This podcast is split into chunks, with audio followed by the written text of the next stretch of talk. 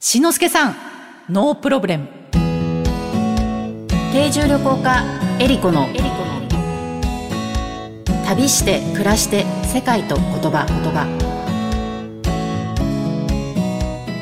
この番組はお菓子の不二家の提供でお送りします。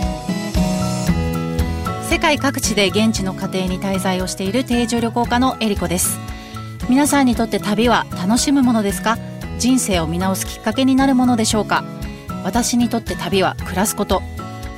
この番組は世界各地およそ50カ国100家族以上のもとで定住旅行してきた私エリコが実際に訪れ定住した国や地域の暮らしを言葉をキーワードにお話ししていく番組です。え今回はゲストに立川志の輔さんをお迎えしての旅です。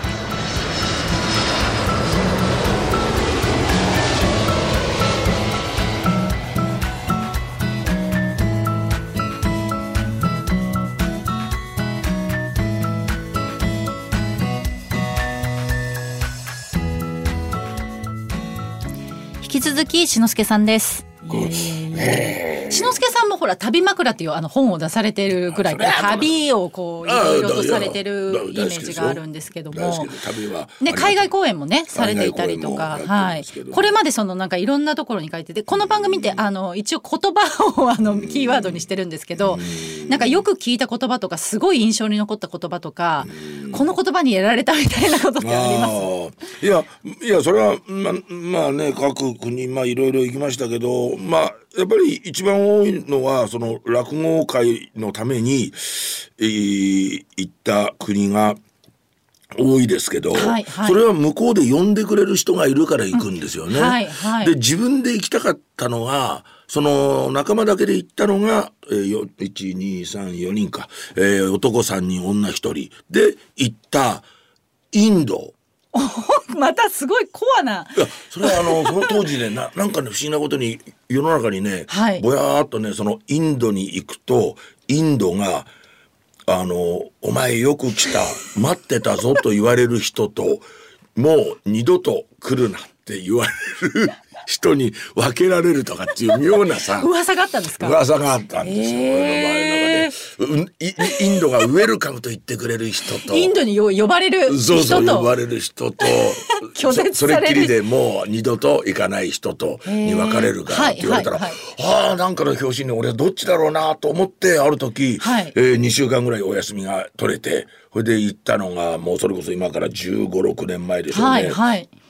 行きましたね。えー、一番上の、はい、えー、ニューデリーから、はい、えー、カルカッタまで、えー、横、えー、一番上、はいはい、ビューと、えー、ですから西から東へビューッと地上をあの車タクシー、はい、バスいろんなもの乗り継いで列車乗り継いでで真ん中に、まあ、タージマハールがあって、はいはい、そこで、まあ、本当にびっくりして。すごい綺麗ですよね、うん、でもあのまあそれはエジプトの時にも驚いたけどあの建造物って本当一体どうなってるのか、ね、どうなっているのか。いやでも私いろんなはいいろんなた建物見ましたけどタージマハル以上のき美しいものは見たことがないですね。あの左右対称そうですね。あれ斜めになってるんですよねポールがちょっと。あポール斜めになってんだ。斜めになっていることでこうまっすぐこう建物が見える構造になってるみたいなんですけど。見えるように斜めにしてんだ。はい。あだけどとにかくさあの行く時にも驚いたけど、はい、下がって振り返っても下がって振り返ってどこで振り返ってっても左左右対称というかあれをどうやって作っ建設過程ですか？やっぱすごいと思います。であれ完成した後にあの王様が作業員の手をみんな切ったじゃないですか。うわそういう歴史があるの。そうです。あれあれよりも美しいものがもう一生この世にできないようにということでその作った方々の手をまあ切ったっていうエピソードを聞きましたけど現地では。えー、それからえー、ガンジス川の沐浴、はい。えー、これもできる人とできない人がいるんですよ、はい、まあ、もちろんその沐浴ね朝4時頃に起きて日の出とともにその布一枚腰に巻いてすっぱだかで川の中に入っていって、はい、それでそのブクブクブクブクブク全部体を沈ませてそして両手を揃えて水を太陽に向かって3、はい、回手のひらから出すちゃんとあるんですねそういう。あるんです、あるんです、やり方が。えされたんですか？ややりますかって言われたから、やれる人とやれない人がいるっていうからやれる人にな 何でももう、うん全部使われたんですそう頭の中まで全部入るすごい。そしてそれを3回そしてまあその要するにあの手のひらから、はいはい、水をすくって川の水をすくって太陽に捧げるというのを3回やるっていうその沐浴をやりまして終わった後にその、えー、崖の上に登っていくと洞窟があってそこにこう仙人のような方が住んでいてでその人の前に行くと「うん、君はいい人間だ。もうはるばる日本からやってきてここへ来ること自体がもうすでに君は素晴らしき人間だとか言われて大体まあその褒めてもらったあ大賃を一応置かなきゃいけない。コーディネーターの方に言われてまあ置いて、っていうようなことではあったんだけど。いやいやだからそれも体験しましたよ。でそのその時に、はい、そのな1600キロだったか2000キロだったかをずっと電車あ、であであ列車、はい、えバスタクシーって利用してる時にある時タクシーに乗って移動してる時にまあまあ本当に申し訳ないけどあのまあとてもあた新しいとか、普通と言えるタクシーではなくて、はい、かなりのもうの後ろに乗っていてもその乗り心地の衝撃たるや うん、その衝撃だけで言ったら、はい、歩かせてもらえませんかっていうぐらいで 衝撃を受けながら走ってはいたんですけれど一番困ったのが止まっちゃったんですよ。あ車自体が自体が止まっちゃった、はい、で止まってもまあそのコーディネーターの人が横に乗っているであで後ろであのまあ僕らはとりあえずとりあえずあのその少し大きめで4人乗せられて。4人乗せられてまあそんな距離じゃなかったからあれですけど、はい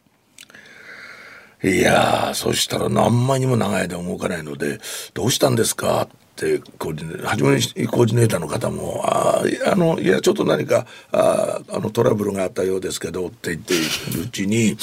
結局もちょっとあもう本当にどどうしたもしあれだったらなんか違う手段考えた方がいいんじゃないですかっつっても日本人でせっかちだから、はい、みんな、はい、行った仲間もみんなそう言うしそしたらコーディネーターの人がとうとうあの、えー、っと正直言いますけど、えー、っとガソリンがなくなったんですけどもって言われたんですよ。ガス欠だったんですね。その運転手さんが俺たちの方を見てその no problem ったんですよ。その時にさ俺たちは no problem っていうのはつまり問題ないっていうのはそのなんていうかな解決できることが問題ないっていうかねえ。畑のど真ん中みたいなところでガソリンがないって言ってるのに no problem no problem だったって全然焦ってないんですよ。でコーディネーターの人もまあ一応、えー、はい。でさすがにだんだんだんだんイライラしてきてコーディネーターの人にだんだん当た当たってきちゃって no problem っていうのはさ この先あのなんとかなることでそれもなんとかなることがこうこうこうだから no problem。あそうかそうか。そうすれば大丈夫だよね。って言うから no problem ってのは聞いてられるけど今ガソリンがここでないのにガソリンスタンドがあるわけのない景色の中で 何が no problem だよって言ったらいやあのインド人は皆何かあると no problem no problem って言うんですよ。口癖なんですよ。勘弁してくださいって。いや勘弁してくださいじゃなくてって言ってそのノープロブレムっていう言葉がものすごい。最強のあれですね。言葉ですね。すごいよね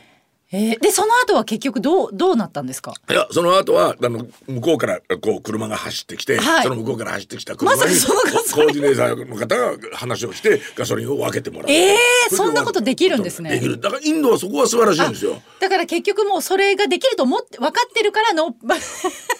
ノープロブレム。で来なかったらどうするんですか？これ確かにすごいですね。すごいですよね。いや本当なんかだからインド言われてみればその一瞬でインド人の人のものの考え方。それから意外や意外コーディネーターの人がちゃんとどう話したのかどうお金で処理したのか分かんないけど、ガソリンをと。りあえずそのねあの醤油チュルチュルみたいなもので移動することがまあできるのかあるいは、まあ、予備で持っているのかなんかわからないけどそれで 事なきをまあ事なきを得たわけじゃないけども本当になんとか。えー、再び動き出した本当にでもしばらく動いててもこのなあこの運転手よくノープロ ノープロブレムってよく言えるよなって言いながら もう怒りであれですよね。ずいぶん怒ったああ面白いなアメリカ人の言うノープロブレムとまたそうですね。違うノープロブレムが 存在するんだでもこの一言にもう詰まってますねそのインドのエッセンス。もうね、詰まっておおらかっちゃおおらかだし。い や素晴らしいです。本当にありがとうございます。はいここで立川志の輔さんからのお知らせです。伊能忠敬物語大河への道が映画化されます。伊能忠敬は日本中の海岸を捕捉して大日本宴会予知禅図を作った江戸の偉人であります伊能図の精緻さに驚嘆した新之助さんがこれまで練りに練り上げた作品の映画化です。こちらが5月20日金曜日から全国公開ということで、新之助さんこちらはどんな映画になりますでしょうか？は、えー、いやそれこそまあ1821年って言いますから、黒船がまだ来る前55歳という人人ほとんど平均50歳で亡くなってる時代に、ね、55歳から17年間、はい歩き続けて日本の外周すべて4万キロと言いますから地球一周分の距離を細く中心で、えー、測量して初めての日本地図をこしらえたんですよ。で、この地図のあったおかげでその後イギリスの艦隊がやってきたりして測量してやろうかって言った時にいや、うちはこういう地図はあるんですけどって見せられた時に諸外国がこの緻密な地図を持ってるこの国はすいません申し訳ない舐めててごめんって言ってみんな帰っていった。それがなかったらひょっとすると今私たちどっかの植民地のになった国になってたかもしれないわけですよ。いやというぐらいに、まあ、今の日本が今の日本の歴史をあの刻めなかったかもしれないぐらいにこの伊能地図という伊能の地図伊能図大日本宴会予知禅図これができるかできないかが私にとっては本当に大きな日本の歴史の変わり目だと思って伊能忠敬記念館でその緻密な地図を見た感激をあの落語にしたんですけどそれを中井貴一さんが、はい、これはもうぜひ映画にしたいって言われて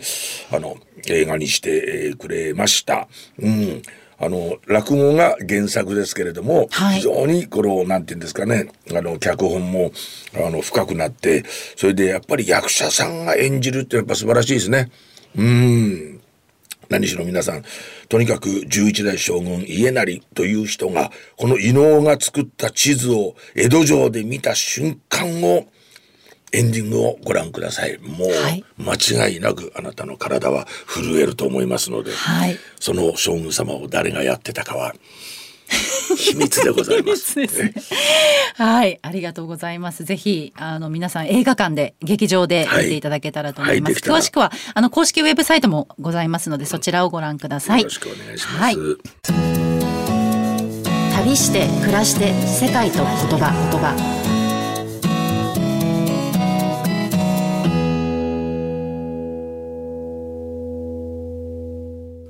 ここでお知らせです。富士屋のウェブサイトに私、エリコがペコちゃんと一緒に旅をして見えた世界の国々の文化や習慣についてのコラムが掲載されています。富士屋のウェブサイトのトップページからペコちゃんの森のバナーをクリックして、エリコペコちゃんの旅の記事にお入りください。ペコちゃんの森ウェブサイトは、富士屋ファミリー文化研究所が行う様々な活動を楽しくご覧いただけるご報告の場であると同時に、お客様とのコミュニケーションの場としてもご活用いただけるサイトです。え毎月定期更新をしています。エリコペコちゃんの森のコラムの他にも、長野県黒姫にあるペコちゃんの森の様子や森林整備活動のご報告、スマイルをテーマにした川柳の募集、オリジナル壁紙カレンダーがダウンロードできるコーナーなどもあります。ぜひ、富士屋のウェブサイト、ペコちゃんの森を覗いてみてください。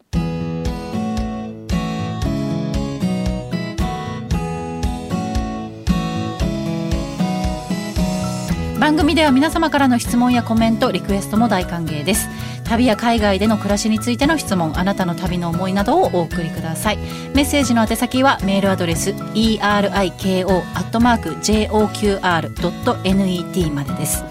次回もゲストに立川志の輔さんをお迎えします。よろしくお願いします、はい、それではまた旅しましょう。旅して暮らして世界と言葉。お相手は定住旅行家エリコでした。ナマステ